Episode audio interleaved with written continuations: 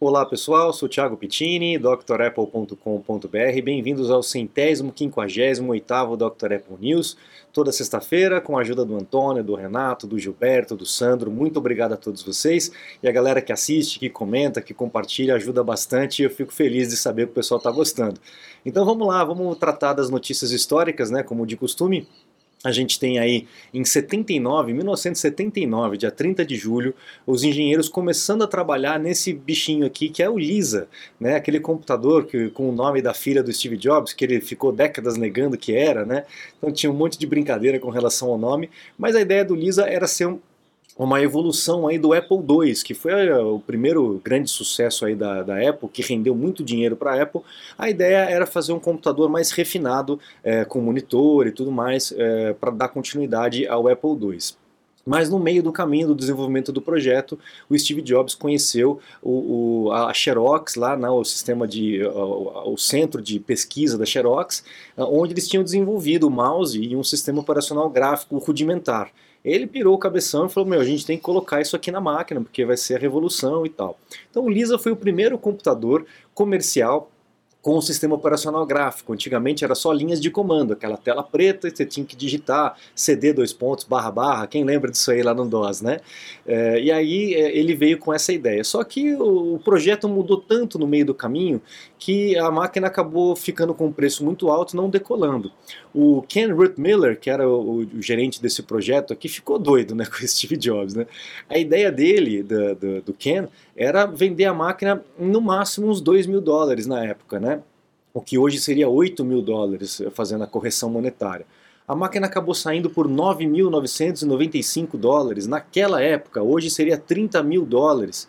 A gente tem máquina aqui no Brasil por 30 mil reais, né? mas 30 mil dólares a gente não vê lá fora, né? uma, uma máquina da Apple. Então realmente algo assim fora, fora do, do, do padrão. Né?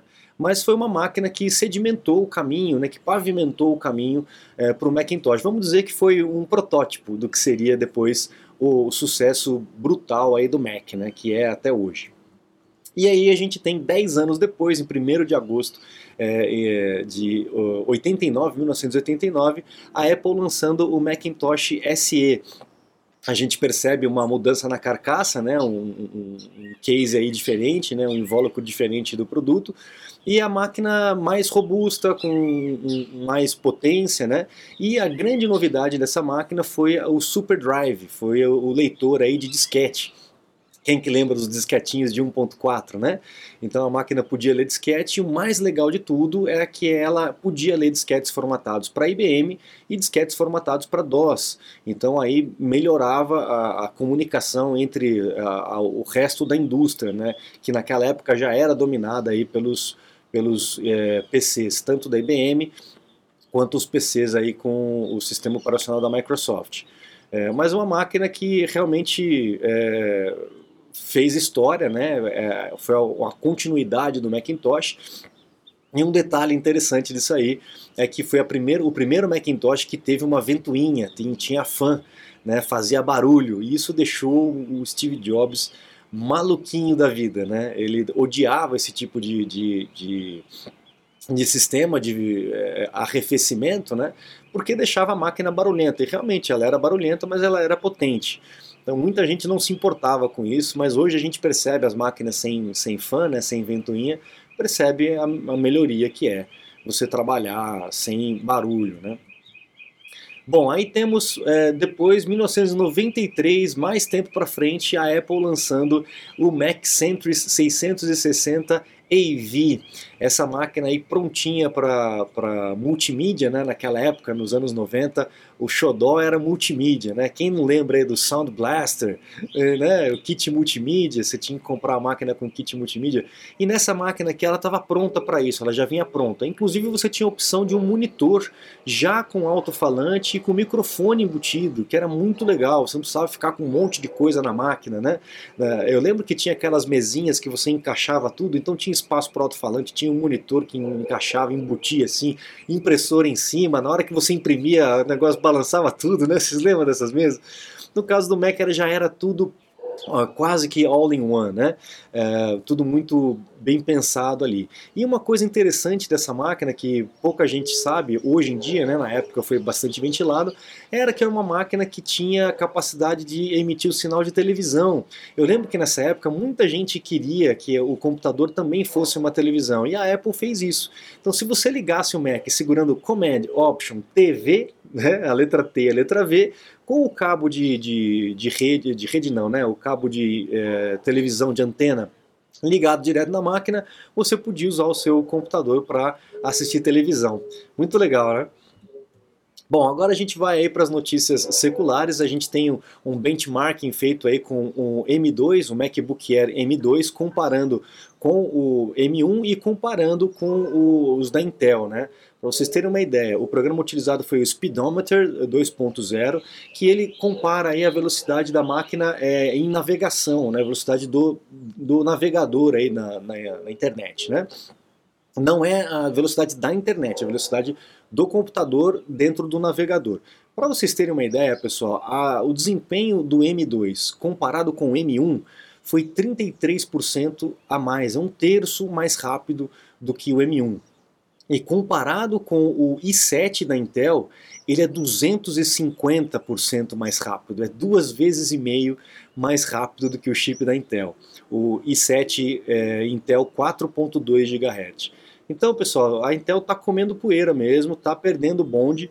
É, não é à toa que eles estão desesperados tentando contratar um monte de gente da Apple é, para poder é, melhorar os seus chips, porque não tem, não tem como, não tem comparação. Né? Olha lá, bateu 400 ali uh, o, o, índice do speedometer. Então, realmente uh, a máquina vale a pena. Né? Você está desperdiçando seu iPhone, iPad, Mac? Ganhe tempo e produtividade com nossos cursos. Você vai aproveitar melhor seu Apple. Matricule-se em drapple.com.br. Aí a gente tem uma notícia falando a respeito do supply chain, né, da cadeia produtiva aí da Apple e os problemas que a Apple vem enfrentando, não só a Apple, mas o mundo inteiro vem enfrentando é, com relação a isso. Apesar da Apple ter tido recorde novamente é, de receita, de, de lucro e tal, a gente tem aí um, uma diminuição de 20% aí, né, da, da, dos envios da, da cadeia produtiva ali do, do Mac. Principalmente por isso, essa loucura de abre e fecha, para, continua, ah, agora tem que parar, agora fecha, fecha tudo, agora para. Então essa, essa cadeia produtiva, na hora que falha um anelzinho da cadeia produtiva, demora para dar a volta toda e começar a circular tudo de novo. Então a gente já tem esse processo é, se normalizando.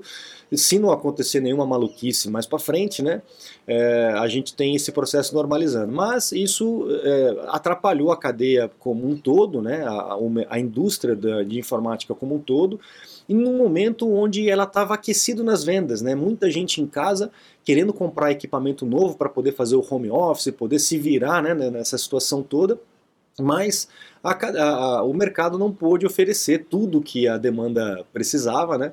por conta desses problemas de cadeia produtiva e que essa onda é né, uma pedrinha no meio do lago, a onda vai reverberar, vai lá para longe e vai demorar para poder acalmar o lago de novo.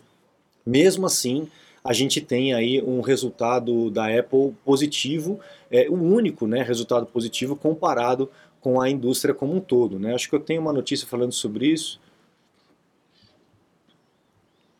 Não, eu falei na semana passada, né? É verdade, falei na semana passada do resultado positivo. Bom, a, essa notícia aqui é um pouco preocupante, é um rumor ainda, a gente não tem certeza se vai acontecer, mas pode ser que o iPad OS 16 não venha junto com o iOS 16. Eles atrasem, ou talvez atrasem alguns recursos, o que é normal, né? Mas o recurso mais ventilado pela Apple foi o Stage Manager do iPad OS 16 e a possibilidade de você redimensionar as janelas no iPad transformando o iPad basicamente num computador. Hoje em dia o iPad você só consegue trabalhar com os aplicativos em tela cheia ou lado a lado, né? No máximo aquele slide over, né? Aquela telinha que você pode puxar para lá, puxar para cá, ficam duas janelas, mas é aquilo ali, fica meio fixo. Com o, o, Stage Manager no iPad você vai ter a possibilidade de alternar entre janelas, diminuir, enfim, né? Vai ficar mais próximo aí do que um computador. Porém, parece que a Apple está tendo dificuldade de implementar esse recurso de forma redonda no sistema e pode ser que ela não uh, lance em setembro aí o sistema, deixe para lançar um pouco mais para frente. Vamos ver, tomara que isso não aconteça, porque é sempre ruim, é, principalmente o recurso mais ventilado, a Apple acabar atrasando. Né? Melhor não falar, melhor deixar a surpresa para o final, né? e não antecipar a expectativa e depois frustrar a expectativa. Vamos ver o que, que vai acontecer. Bom, a Apple divulgou mais uma lista de oito novos Macs uh, dentro da lista de vintage, é Macs de 2015 e de 2016. E eu já vi gente aí preocupada com relação a isso. Não é porque é vintage que ficou ruim, que vai ter que trocar, porque a máquina não presta mais, tá, pessoal? Eu tenho alunos aí com máquinas de 2008, 2009, 2010 e que está funcionando super bem, está atendendo para eles. Óbvio que não vai ter mais atualização para as máquinas muito antigas, né, de sistema operacional, etc. Mas não tem problema, se você continua usando do mesmo jeito, né, não há necessidade de aplicativos novos, etc., não tem problema, tá? O que significa ser colocado, ser categorizado como vintage? Significa que a Apple não vai mais produzir peças novas para reposição, para conserto. Tá? Então, uh, se você tem uma máquina de 2015, 2016 e precisa de algum tipo de reparo, corre numa assistência técnica autorizada porque eles vão trabalhar agora com o estoque. Então, se a peça que você precisa tiver em estoque, beleza, você consegue trocar na autorizada. Se não, aí não tem mais jeito, vai ter que depender das assistências técnicas especializadas, né? E aí vai saber o que, que vai ser colocado lá. Você tem que dar sorte, tem que ter alguém de confiança, porque as peças que, que chegam para essas assistências não são peças originais. Por mais que o cara bate o pé, não é original. Se for original, é seminova, tá, pessoal? Então fique atento com relação a isso. Bom, a Microsoft refez o programa Teams é, específico agora para Silicon, Apple Silicon, finalmente. Né? É, quem usa aí o Teams no Mac sabe o caos que é esse programa, muitos problemas, né? É, o uso da máquina absurdo, né? é, um, é um elefantão dentro do Mac. É, e, e, dificilmente ele trabalha bem junto com outros programas. Eu já tive vários atendimentos pra, de alunos com problemas com relação ao Teams e a, a Microsoft parece que redesenhou o, arquivo, o aplicativo inteiro para trabalhar nativamente com o, a, os chips da, da Apple. Quem ainda está com Intel ainda pode sofrer um pouco com o Teams, mas talvez aí a gente tenha uma melhora é, com esse, essa reformulação, essa reescrita do programa Teams. Né? Microsoft sendo Microsoft, né? realmente tem muito problema.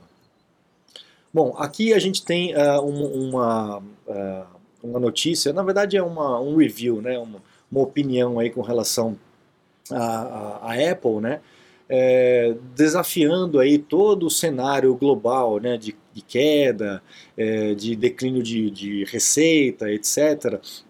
E o pessoal fazendo uma análise muito interessante aqui a respeito da, da, da Apple. Né?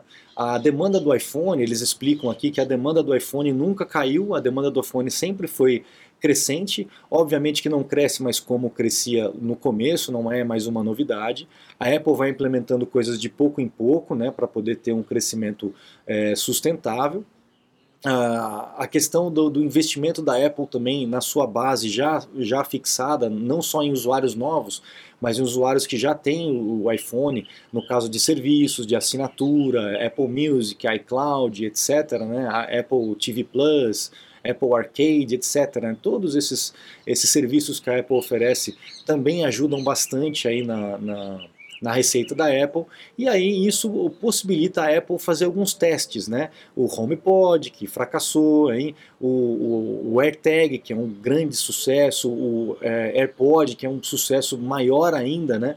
Então, a Apple ela diversificou aí a sua, a sua gama, apesar de ainda depender quase que 50% aí do iPhone, mas ainda tem aí os Macs, né? Essa mudança de chip também deu uma, uma sacudida no mercado violenta, né? A Apple ganhou muito com essa mudança, mas é, é um, um caso aí econômico para ser estudado porque enquanto todo mundo está afundando, a Apple está, pelo menos está boiando, né? Ela não está absurdamente melhor é, é, comparado com outros anos, né? Mas visto do cenário, ela está tendo lucro, né? Ela está aumentando aí a sua base de dados, que é a única aí dentro do mercado de, de informática. E a gente tem essa notícia aqui, deixa eu colocar aqui no modo leitor, A gente tem essa notícia que é uma notícia é, é, interessante para gente, a gente verificar. O serviço secreto lá nos Estados Unidos e outras agências governamentais estão é, querendo deixar de utilizar o iMessage. Por quê? Porque ele é muito seguro. Olha só que, que né, paradoxo, né? Então, ah, com relação àquele, à, àquela invasão que teve no, no Capitólio, nos Estados Unidos, que está uma confusão até hoje por conta disso, né? É, a, o serviço secreto não está conseguindo resgatar mensagens trocadas para tentar identificar o que aconteceu, mensagens entre os próprios agentes, né, é, que não fizeram backup e tal, e é impossível você resgatar. A criptografia da Apple é tão boa que você não consegue resgatar isso. Então, eles estão preferindo utilizar outro serviço porque não é tão secreto assim. O serviço secreto não quer utilizar o iMessage porque o iMessage é secreto. Olha só que paradoxo, né? Então é mais uma é mais um indicativo de que a Apple realmente prima pela qualidade, não é só marketing, não é só propaganda, é, senão não teria todo esse movimento acontecendo. Então, pessoal, eu indico a vocês, se você vai se comunicar de Apple para Apple, se você sabe que o teu, teu é, familiar, o teu amigo tem um iPhone, usa o iMessage. Eu sei que vocês estão acostumados com, com o WhatsApp e tal, mas o iMessage é muito mais seguro. Você abre mão de segurança para ter facilidade. Aí é por sua conta e risco, né? É, aqueles que não têm, infelizmente, você pode utilizar o WhatsApp ou outros serviços aí de, de comunicação. Mas eu costumo fazer assim, eu costumo priorizar o, o, o iMessage por conta disso. E aí eu indico isso para vocês. Legal, pessoal, com essa notícia a gente encerra aí o Dr. Apple News dessa semana. Um abraço para todo mundo. Muito obrigado pela audiência aqui de vocês, o carinho de vocês. E recomendo a acessar o site drapple.com.br. Lá no site você encontra os cursos completos e os meus contatos para um suporte técnico remoto, uma consulta técnica online. Eu fico à disposição de vocês. Muito obrigado, um grande abraço e até a próxima. Tchau, tchau.